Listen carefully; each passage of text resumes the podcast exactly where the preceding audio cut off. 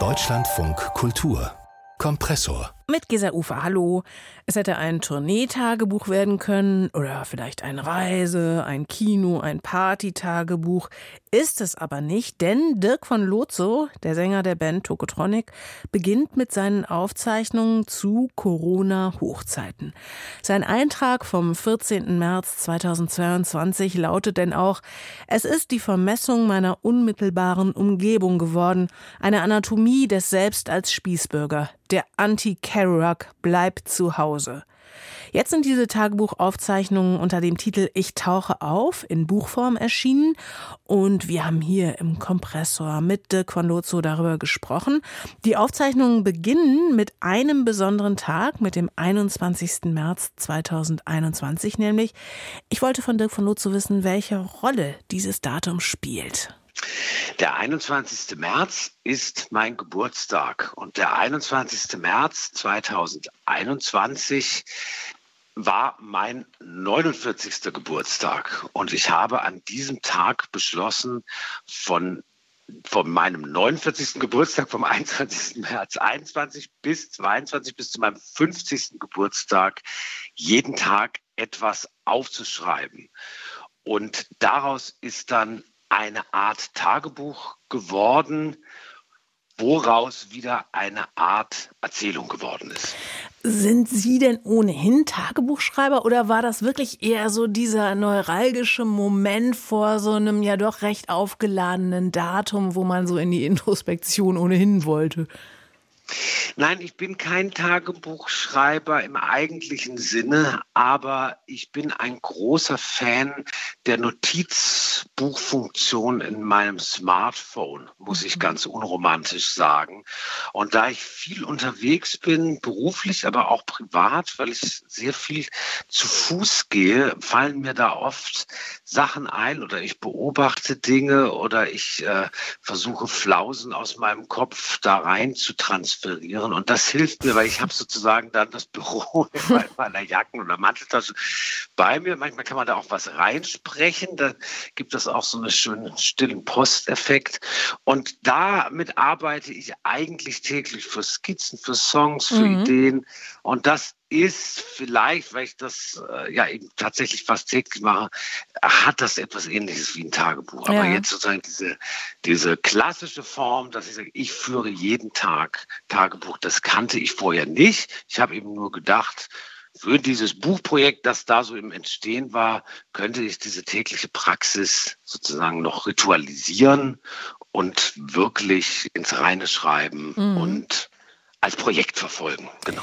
Meine Sorge, so langweilige Quarantäneliteratur lesen zu müssen, die hat sich recht schnell zerschlagen, weil sie eben nicht nur aus diesem Alltag eines vermeintlichen Spießbürgers erzählen, sie ziehen gleich auf der ersten Seite auch noch so eine wirklich zweite surreale Ebene ein. Da schläft nämlich nicht nur neben ihnen ihre Freundin J. Da ist auch ein Wesen, das nur das Bärchen heißt und das ein ganz merkwürdiges Eigenleben führt. Vielleicht können Sie uns das kurz vorstellen. Das Bärchen.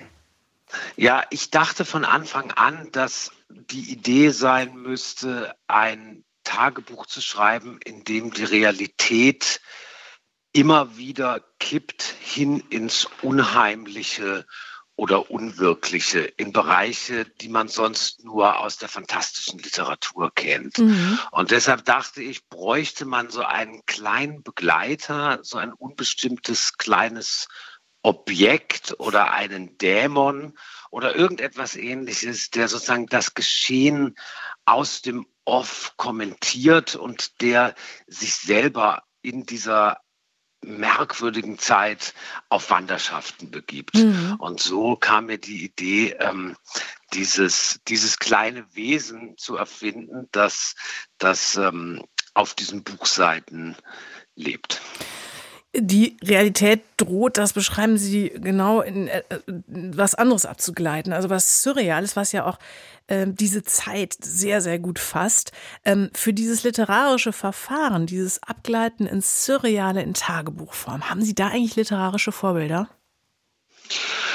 Also es gibt Bücher, die ähm, nach ähnlichen Prinzipien strukturiert sind, die ich sehr, sehr schätze, die eben keine Romane oder Erzählungen herkömmlicher Form sind, sondern die vordergründig vielleicht als Berichte, Expeditionen oder ähm, Kartografien oder ähnliches daherkommen. Es gibt äh, den ähm, Schriftsteller Julio Cortázar, der mit seiner Lebensgefährtin, die er übrigens das Bärchen nennt, Carol Dunlop, mhm. äh, äh eine Expedition ähm, zu allen Rastplätzen auf der Route Paris-Marseille äh, äh, gefahren ist und diese kartografiert hat und auf jeden zweiten Rastplatz mit ihr übernachtet hat. Und das ist sozusagen so eine Expedition zu den Nichtorten und von da aus ins Ungewisse, ins, ins Dickicht.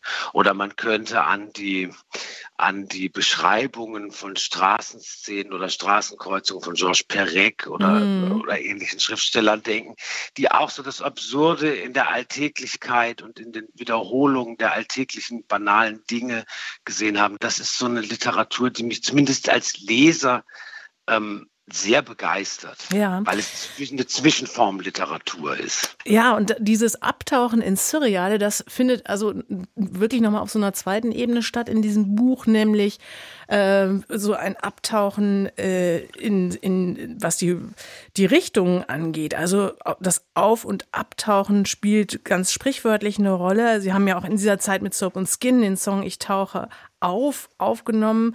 Sie tauchen aber buchstäblich auch ab im Buch im Freibad von Offenburg. Sie gehen auf eine regelrechte Wallfahrt durch Blumenbeete. Am 13. August schreiben sie, sollte ich einmal einen Roman schreiben, müsste er Sehnsucht nach unten heißen. Da verraten Sie auch ungefähr, wovon dieser Roman handeln würde, schon mal so als Pitch vorab. Worum würde es da gehen? als Pitch für zukünftige Filmproduzenten. Ja. Da können wir jetzt schon ja, die Idee ist, klauen.